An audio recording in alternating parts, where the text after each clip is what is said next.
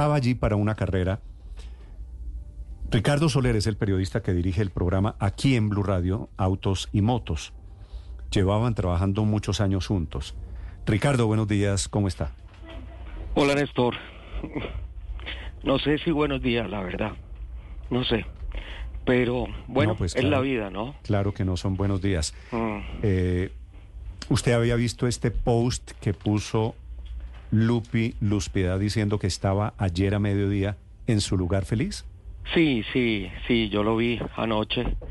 Eh, regresamos del autódromo después de, obviamente, atender todas las diligencias del caso de las autoridades y, ah, y cuando llegué a la- al apartamento, pues ya como que aterricé un poquito tratando de entender que no era una pesadilla, sino una, una, una realidad muy dura. Y vi que en el post y ahí en, en sus publicaciones de, de, de Instagram eh, sale eh, ese, esa- ese último post en donde ella está en el lugar feliz. Y también una de un cafecito, un cafecito que es del de- Sí, que la- llamamos el carrito cafetero, en donde le escriben en una cremita de chocolate Lupi. Y ah, sí, vi esas publicaciones y no. Ah, como anoche, Néstor, yo todavía no, no creo que sea real, que haya pasado. No quiero imaginarme, Ricardo, cómo está usted si a mí me da duro, que la veía aquí de vez en cuando. ¿Qué fue lo que pasó, Ricardo, ayer en el autódromo? ¿Qué fue lo que le pasó a, a Luz Piedad? Néstor, lamentablemente, un, algo inimaginado. En la terraza del autódromo, eh, Lupi subió a hacer ese post. Estaba hablando con mi esposa y con mi suegra. eh, estaban arriba en la terraza, eh, en el sitio en donde sucedió todo. Eh, y ah, estaba ella también con Carlos, el socio de, de Joaquín, en una empresa que tienen. Joaquín es el esposo. Y María José, Majo, la niña, la niña de 10 añitos.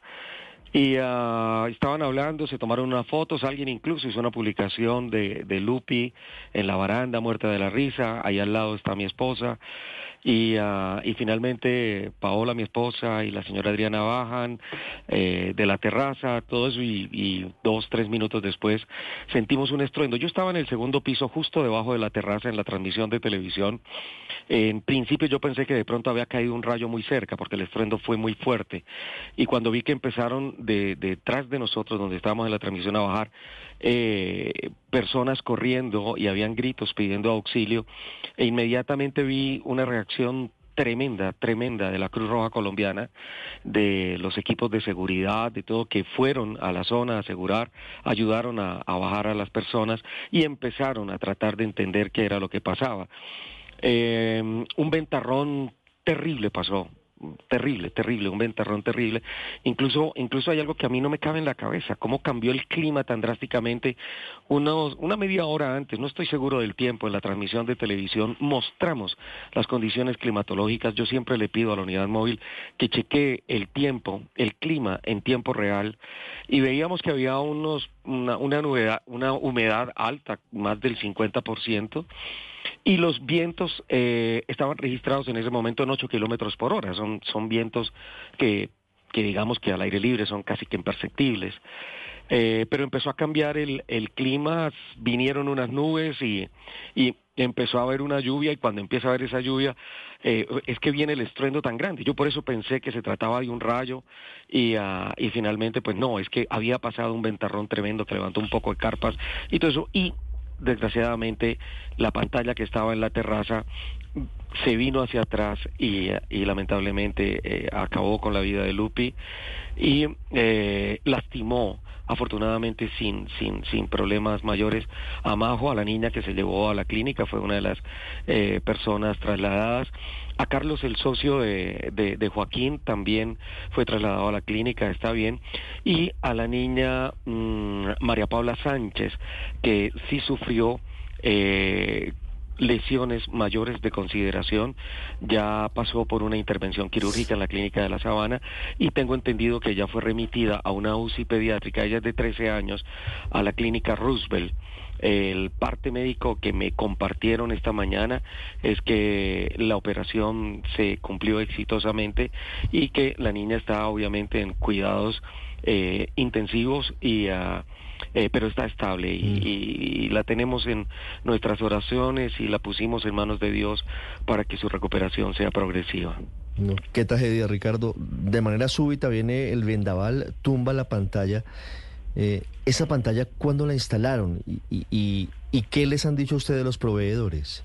Esa pantalla es, eh, es una pantalla Mm, que no es tan grande realmente, es de 5 metros, de 5 metros de largo por como 2.7, 2.8 de alto, no es tan largo.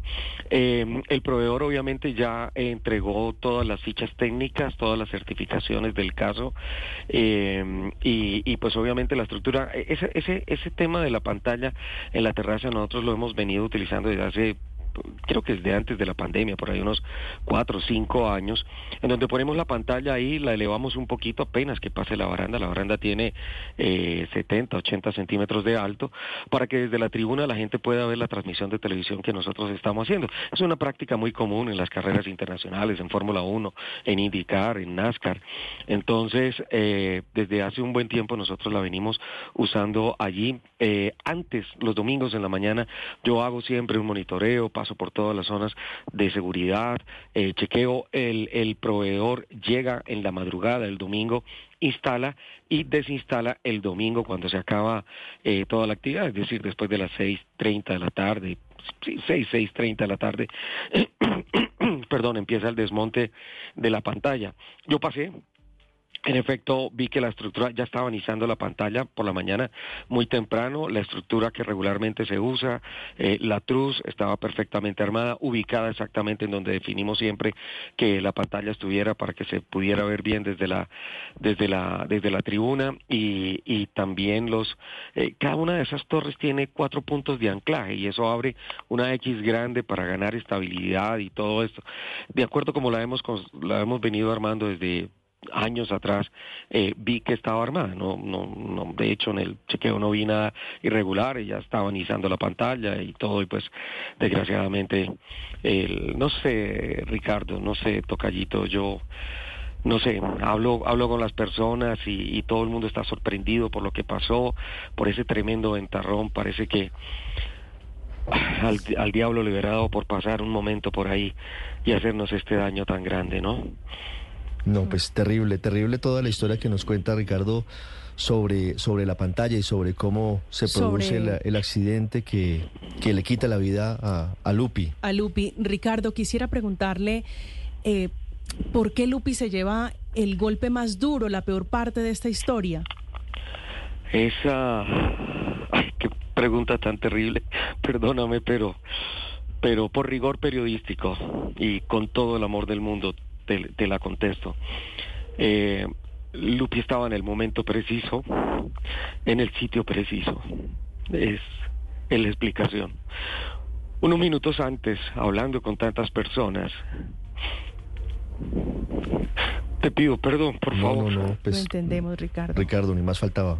Pues, unos unos minutos antes, unos minutos antes de que sucediera la tragedia, estuve hablando con eh, eh, Julián Calle, que es miembro de la Junta Directiva del Autódromo, estaba justo parado en el sitio a donde llegó Lupi y estaba con eh, don Alirio Larcón, el director del equipo Autostock.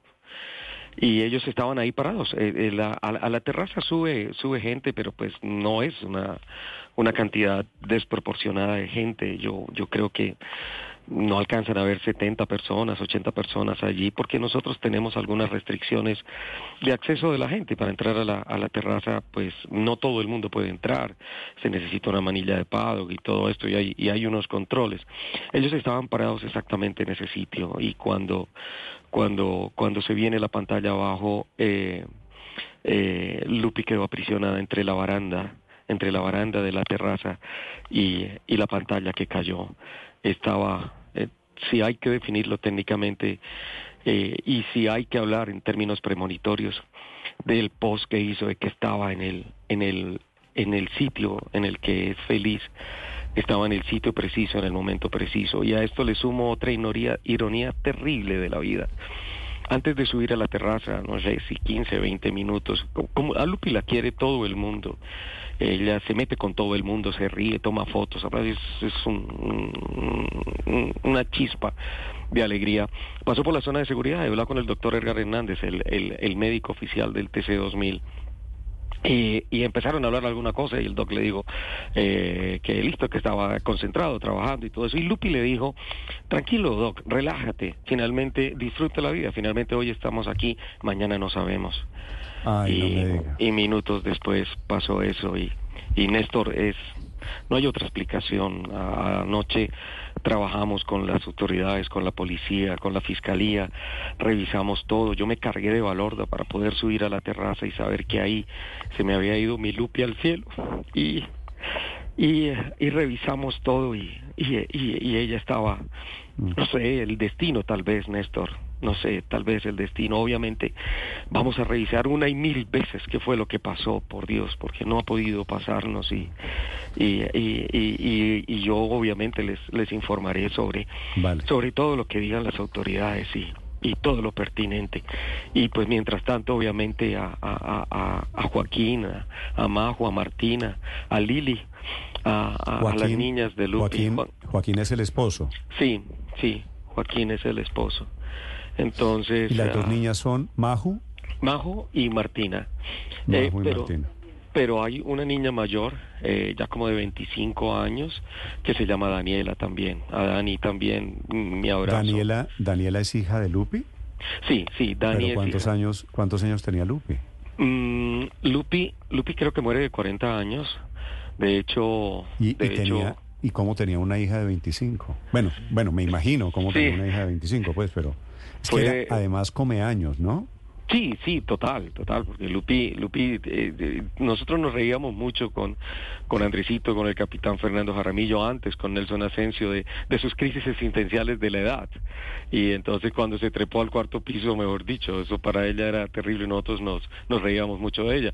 Danielita es, es niña del primer matrimonio de, de primer matrimonio de Lupe. Y yo la molestaba siempre, y yo le decía, pues bueno, el tema no es cuándo llegan, sino que llegan los hijos. Y yo le decía, usted una vieja tan bonita y tan loca, pues es propensa que le pase de todo. Y, eh, y por eso, pues creo que tuvo la niña tan joven. Pues yo no tengo el gusto de conocer a, a Joaquín, ni a Maju, ni a Martina, pero les envío un abrazo muy grande. También para usted, Ricardo, lo lamento mucho y lamento mucho tener que hacerle estas preguntas impertinentes en este momento de, de su dolor. Le mando un abrazo. No, Néstor, no es impertinente, por el contrario. Gracias, gracias a ti, porque estos momentos son necesarios. Eh, informarle a la prensa y a la opinión pública es absolutamente necesario. Ah, ayer lo primero que hice fue llamar al doctor Gallego, al jefe, y le dije, necesito tu ayuda, ayúdame por favor, porque como ser humano y como periodista no sé qué decir. Es la primera vez en la vida en que estoy bloqueado y necesito que por favor me ayudes. Y hablé con Connie también y todo esto, esencialmente por el gran golpe emocional que es para pues nosotros la pérdida de Lupi. Y, y, lo que te decía, Néstor, no, no, es, es periodismo. ¿Dejaron, ¿dejaron programas grabados o el del sábado fue el último? El último, fue el último. Pues, no, pues me duele me duele en el alma tener que, hablar con usted, Ricardo, para hablar de, la muerte de Luz Piedad, pero, pero es cierto, así es la vida mm. y, y, hay que enfrentarlo con, pues, con el dolor y con el cariño y con la alegría de esa sonrisa bellísima que ella nos dejó. Un abrazo, Ricardo, gracias. Gracias, Néstor, un abrazo.